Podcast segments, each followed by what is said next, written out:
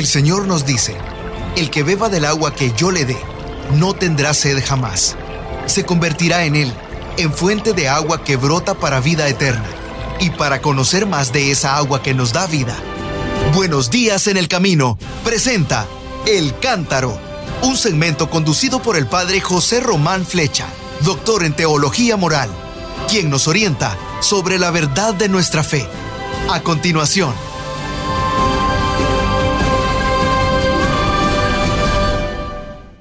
Mis queridos hermanos, queridas hermanas, hoy es día 28 de noviembre del año 2022, lunes de la primera semana de Cuaresma en el rito romano. Ayer, por tanto, era el primer domingo de Adviento. Aquí, en esta capilla, en este oratorio de las Hermanitas de los Pobres, donde vivo, bendecíamos la primera vela, la primera el primer cirio de la corona del Adviento. Bueno, aquí no era una corona, era un tronco con las cuatro velas. Y el Santo Padre, a la misma hora, estaba rezando el Ángelus desde el balcón de la tercera planta del Palacio Apostólico que se asoma a la Plaza de San Pedro. Y dijo lo siguiente. Estimados hermanos y hermanas, buenos días, feliz domingo. En el Evangelio de la liturgia de hoy escuchamos una hermosa promesa que nos introduce en este tiempo de Adviento. Una promesa que dice, vendrá vuestro Señor. Vendrá el Señor de ustedes. Palabras que están tomadas del Evangelio según San Mateo, capítulo 24, versículo 42. Es fácil de recordar, ¿verdad? Capicúa 2442. Bueno, pues esas palabras, dijo el Papa, son el fundamento de nuestra esperanza. Eso es lo que nos sostiene, incluso en los momentos más difíciles y dolorosos de nuestra vida. Que Dios viene a nuestra vida, como explicábamos aquí anteayer, el sábado, que dirigí un día de retiro para los miembros de la Asociación Juana Jugán, que tiene su sede aquí en esta casa. Dios viene. Dios está cerca y viene. No lo olvidemos nunca. El Señor viene siempre, el Señor nos visita, el Señor se hace cercano y, como nos dice la Escritura Santa, volverá también al final de los tiempos para acogernos en su abrazo. Pues bien, ante esta palabra, nosotros nos hacemos varias preguntas. Primera, ¿y cómo viene el Señor? Y segunda pregunta, ¿y cómo lo reconocemos? ¿Cómo lo acogemos? Y como ha hecho el Papa tantas veces, tantas veces, nos dijo, bueno, pues vamos a detenernos brevemente en estas dos interrogantes, en estas dos preguntas. ¿Cómo era la primera? ¿Cómo viene el Señor? Pues muy bien, muchas veces hemos oído decir que el Señor está presente en nuestro camino, que nos acompaña, que nos habla, pero no sé si nos lo creemos de verdad. Muchas veces estamos distraídos, estamos distraídos por muchas cosas que traemos entre manos, ¿no es cierto? Y entonces esta verdad de que el Señor viene y de que está cerca, mm, nos queda solo ahí, en teoría, Sí, sabemos, sabemos que el Señor viene, pero, pero no vivimos de acuerdo con esta verdad. O no nos imaginamos que el Señor viene como está viniendo en realidad. Nos estamos imaginando que el Señor viene de una manera llamativa, eh, tal vez a través de algún signo prodigioso. ¿Se acuerdan de aquello que ocurrió con Naamán, el sirio? Lo leíamos este año en el ciclo C había venido de Damasco a buscar al profeta Eliseo. Venía a alguien que le curara de la lepra. Y cuando Eliseo le dijo que bajara a lavarse, a bañarse en el río Jordán, aquel militar se enfadó. Y uno de sus siervos, de sus criados, intuyó lo que estaba pasando. Dijo, claro, si el profeta te hubiera hecho un rito famoso, importante, prodigioso, le habrías creído. Pero como te dijo algo sencillo, vete a lavarte en las aguas del río, te pareció que no merecía la pena, ¿verdad? Y resulta que ahí estaba la salvación. Bueno, esto lo estoy añadiendo yo, no lo dijo el Santo Padre ayer. El Papa nos dijo que Jesús dice que sucederá como en los días de Noé. Bueno, ¿y qué hacían en los días de Noé? Pues simplemente las cosas normales, las cosas corrientes de la vida, como siempre. Comían, bebían, tomaban mujer o marido, ya está. Y el Papa añadió, tengamos esto en cuenta, ¿eh? Dios se esconde en nuestras vidas y siempre está ahí. ¿Y dónde se esconde? En las situaciones más comunes, en las situaciones corrientes de nuestra vida. No viene en eventos extraordinarios, esos que son tan famosos entre nuestros católicos en los Estados Unidos. Es que tenemos un evento, es que en el evento viene el Señor. Bueno, pues sí, puede ser. Pero el Papa nos ha dicho, sí, pero sobre todo viene en las situaciones comunes, en las situaciones corrientes de nuestra vida, ¿eh? en las cosas cotidianas. Dios se manifiesta en lo cotidiano. A que nos cuesta trabajo entender esto. Bueno, pues añadió el Papa, Él está ahí, en nuestro trabajo diario, en un encuentro fortuito, ocasional, no programado, está en el rostro de una persona necesitada. Incluso cuando nos encontramos en esos días que parecen grises, días monótonos, días en los que no pasa nada, días que nos aburren, que nos cansan. Bueno, pues justo ahí está el Señor. Y está llamándonos, hablándonos, inspirando nuestras acciones. ¿Cómo viene el Señor? Habrá que estar muy atentos, muy despiertos, porque Él está viniendo. Y la segunda pregunta era, bueno, ¿y cómo reconocemos su venida? ¿Cómo reconocer y acoger al Señor que viene? Pues ya lo acabamos de decir, debemos estar muy despiertos, alerta, vigilantes. Y Jesús nos ha advertido de este riesgo, porque existe el peligro de no darnos cuenta de su venida y de no estar preparados para su visita. El Papa recordó ayer, como en otras muchas ocasiones, aquello que decía San Agustín, temo al Señor que pasa, temo que el Señor pase de largo. Lo dice San Agustín en uno de sus sermones, en el sermón 88, por cierto. Es decir, temo que pase y que yo no lo reconozca. Y añadió el Papa. Eso es lo que nos dice el Evangelio. Aquellas personas de la época de Noé, Jesús dice que comían, que bebían, no se dieron cuenta hasta que vino el diluvio y los arrastró a todos. Bueno, pues prestemos atención a esto, ¿eh? No se dieron cuenta. Eso es palabra de Jesús no se dieron cuenta, no se enteraron, no prestaron atención, no fueron capaces de captar el sentido de los signos de los tiempos. Estaban distraídos, estaban tan absortos en sus cosas que no se dieron cuenta de que el diluvio se acercaba y de que les estaban avisando. Bueno, pues Jesús dice que cuando Él venga, estarán dos en el campo, parece que dos varones, y uno será tomado y el otro dejado. Y luego lo dice de dos señoras, habrá dos mujeres moliendo. ¿Qué es eso de moliendo?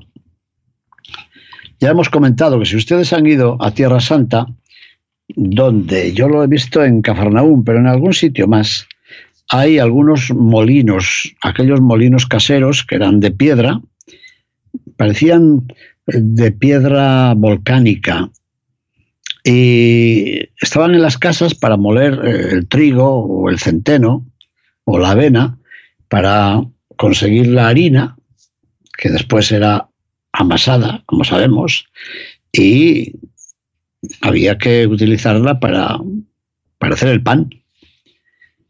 Pero había que empezar moliendo, moliendo los cereales.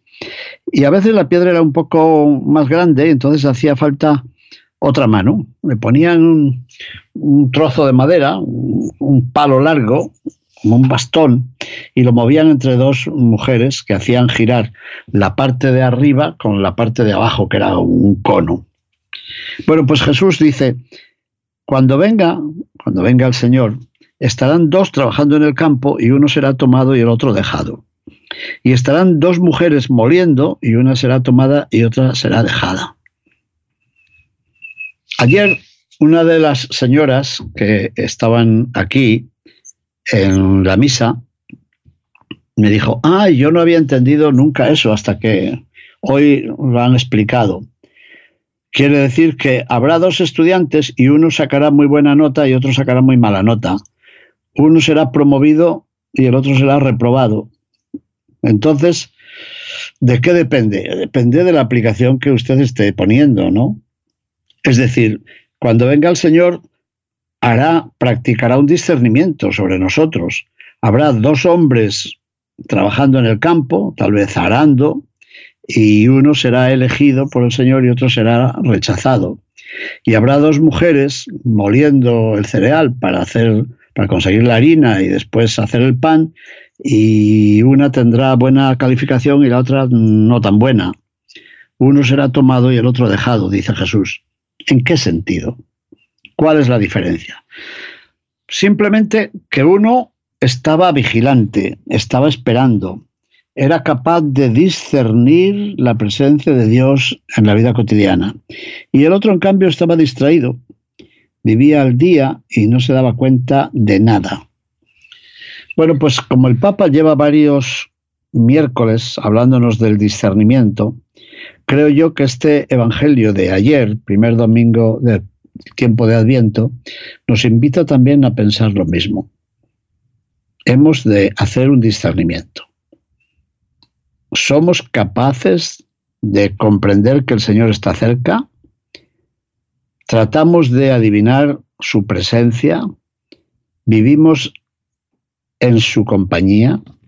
¿Hacemos acto de confianza en su bondad? Recordemos, ¿eh? La parábola. Uno estaba vigilante, estaba esperando, era capaz de discernir la presencia de Dios en la vida de cada día, pero el otro no. O la otra. Estaban distraídos, vivían en sus negocios, en sus aplicaciones, lo que quieran. No se daban cuenta de que el Señor les estaba esperando. Así que el Papa concluyó sus palabras diciendo, hermanos y hermanas, en este tiempo de Adviento Sacudamos el letargo, despertemos del sueño y hagámonos esta pregunta. ¿Soy consciente de lo que estoy viviendo? ¿Estoy alerta? ¿Estoy despierto? Y esto no solamente cuando estoy en la iglesia, porque algunos de ustedes dicen, es que mire usted, en misa me distraigo. Bueno, en misa se distrae. Y en la casa también. Y cuando está manejando el auto también. Y cuando está tratando de educar a sus hijos también. Y cuando estoy haciendo el programa de radio también. Soy consciente de lo que vivo. Estoy alerta, estoy despierto. Tengo la conciencia de que estoy en la presencia de Dios. Bueno, primera pregunta, ¿no? Segunda pregunta. Y yo estoy tratando de reconocer esa presencia de Dios en las situaciones cotidianas, en mi trabajo, en mis estudios, en las ocupaciones del hogar, en la educación de los hijos o de los nietos. O estoy distraído. O estoy un poco abrumado por las cosas de este mundo. Pues mire, si no somos conscientes de su venida hoy, tampoco estaremos preparados cuando venga al final de los tiempos. Porque esa conciencia, ese prestar atención al Señor no se improvisa, hay que ir preparándolo. Si no somos conscientes de su venida hoy, tampoco estaremos preparados cuando venga al final de los tiempos. Pasa como el alumno que quiere aprender toda la materia el día antes del examen. Pues no, así se consigue poco. Hay que ser conscientes de que un día tendrás que rendir cuentas de lo que ha significado ese curso que estabas haciendo. Y si no te has preparado antes, tampoco te vas a poder preparar en una noche o cuando llegue el día del examen. Por lo tanto, hermanos y hermanas, permanezcamos vigilantes. Y vigilantes quiere decir despiertos, esperando que el Señor venga, esperando que el Señor se acerque a nosotros, esperando que nosotros nos demos cuenta de que llega, porque Él está ahí. Pero esperemos, estemos atentos. Y después el Papa nos dijo, y pidamos algo también a la Santísima Virgen.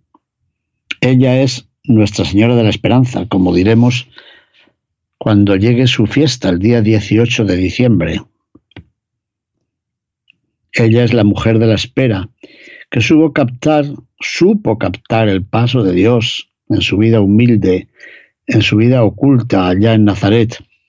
Qué bien lo explicó el Papa San Pablo VI cuando fue a Nazaret, el primer Papa que volvía a la Tierra Santa después de San Pedro, fíjense, en 20 siglos. Y allí habló, en Nazaret habló de esto, de la vida humilde, de la vida oculta, de la vida de oración, de la vida de familia. Bueno, pues ahí estuvo María. Estuvo aguardando el paso de Dios y acogió la palabra de Dios. Acogió la palabra de Dios en su mente antes de acogerla en su vientre. Esta frase es muy bonita, pero ya saben que no es mía, es también de San Agustín. Bueno, dijo el Papa, que María nos ayude en este camino a estar atentos para esperar al Señor que está ya entre nosotros, el Señor que pasa. Esperen un momentito, que no hemos terminado. Bueno, pues esto fue lo que dijo antes del Ángelus. Y después dijo lo siguiente. Sigo con preocupación el aumento de la violencia y los enfrentamientos que están teniendo lugar en el Estado de Israel y en el de Palestina desde hace meses. Primero citó Palestina, en el Estado de Palestina y en el Estado de Israel desde hace meses. No sé cómo les habrá parecido a unos y a otros que hable de dos estados, vista la situación que tiene lugar bueno, desde que se creó el Estado de Israel, allá, ¿cuándo? En el año 1947, creo. Bueno, pues está habiendo unos cuantos problemas. El miércoles pasado hubo dos viles, terribles atentados en Jerusalén. Hirieron a muchas personas, mataron a un adolescente israelí. Y el mismo día, durante los enfrentamientos armados en Nablus, ¿Saben dónde está Nablus, verdad? Está donde está Sicar, donde Jesús encontró a la samaritana. Pues allí murió un adolescente palestino. Así que primero murió un adolescente israelí y luego un adolescente palestino. Y así puede seguir, ¿no? Y el Papa añadió, es que la violencia mata el futuro y va destrozando, como ven, la vida de los más jóvenes y lo que es peor, va debilitando las esperanzas de paz. Yo he vivido cerca algo de esto. En mi último viaje a Tierra Santa, el día que fuimos a Belén, no había ni un peregrino ni un turista en Belén, porque el día antes había habido un enfrentamiento y las calles de Belén estaban bloqueadas por trocas de arena.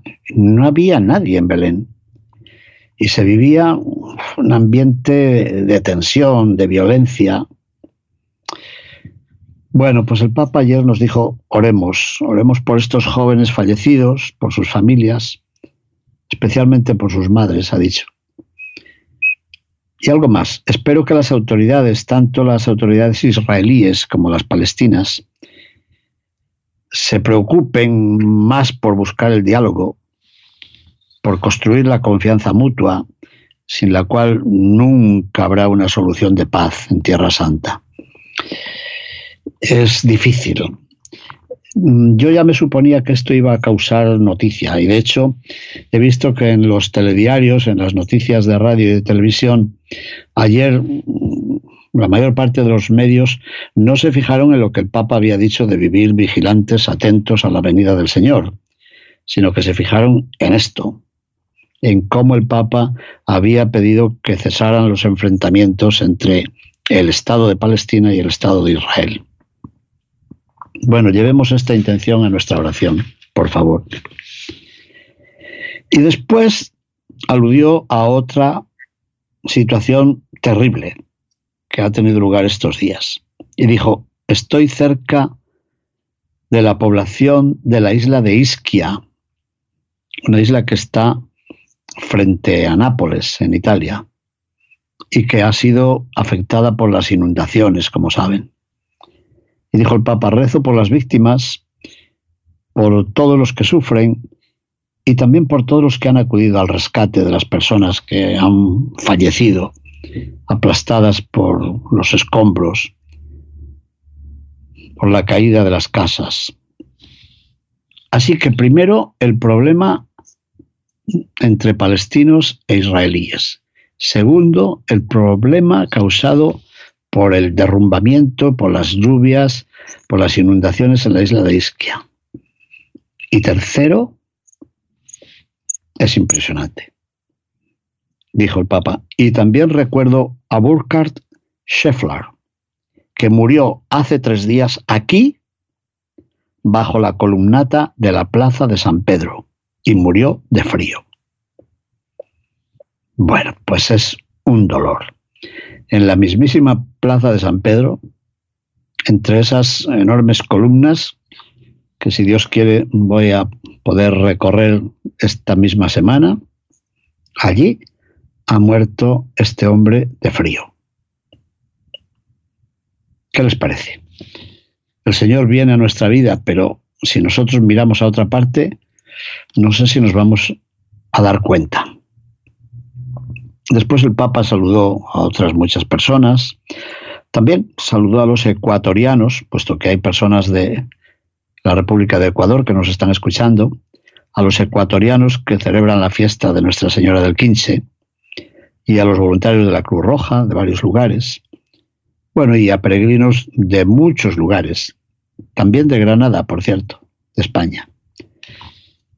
Bueno, el Papa dirigió de paso una voz de agradecimiento a los panaderos italianos, que están estos días pasando también unas dificultades actuales y están haciendo milagros para poder ofrecer el pan en una situación de crisis como la que estamos pasando.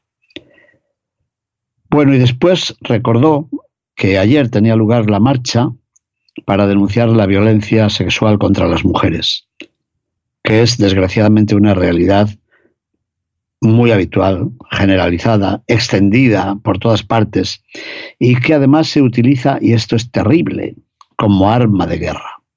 Bueno, pues no nos cansemos de decir no a la guerra, no a la violencia y por otra parte sí al diálogo y sí a la paz. Y como no, en particular sí a la paz en el pueblo ucraniano tan martirizado. Y recordaba él, dice, ayer recordábamos la tragedia del Holodomor. ¿Saben lo que es, verdad? En 1932, Stalin decidió que había que acabar con el pueblo ucraniano por medio del hambre y murieron millones de personas. Y de eso no hablamos casi nunca. Sí, hablamos del holocausto cuando Hitler hizo matar a tantos millones de judíos. Pero no hablamos de cuándo el comunismo ha hecho morir a tantos millones de ucranianos. Como sabemos, nos dividimos y los de izquierdas solamente recuerdan la matanza promovida por los nazis. Y los de derechas, pues no sé si recuerdan la matanza promovida por los comunistas. Bueno, ¿y cuál es la diferencia al final? solamente los signos o los colores de las banderas. Perdónenme que lo diga así de claro, pero es que eso ha ocurrido en este siglo XX y no deberíamos olvidarlo.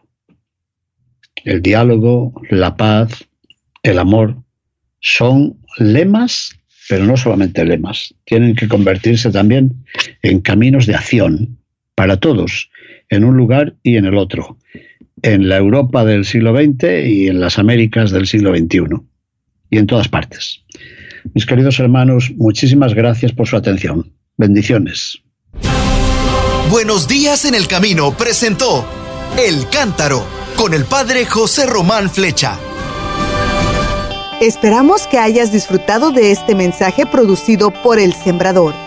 Si resides en Los Ángeles y a sus alrededores, recuerda que puedes ver la programación de ESNE las 24 horas al día a través de la señal abierta digital en canal 56.2 y por la radio. También nos puedes escuchar y ver por medio de la aplicación ESNE en tu celular.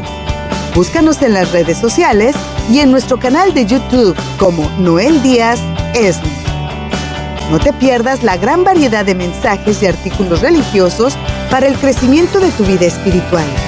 El número de nuestras oficinas es el 773-777-7773 y puedes visitarnos por internet a elsembrador.org. El Sembrador Nueva Evangelización. Gracias por ser parte de esta gran familia.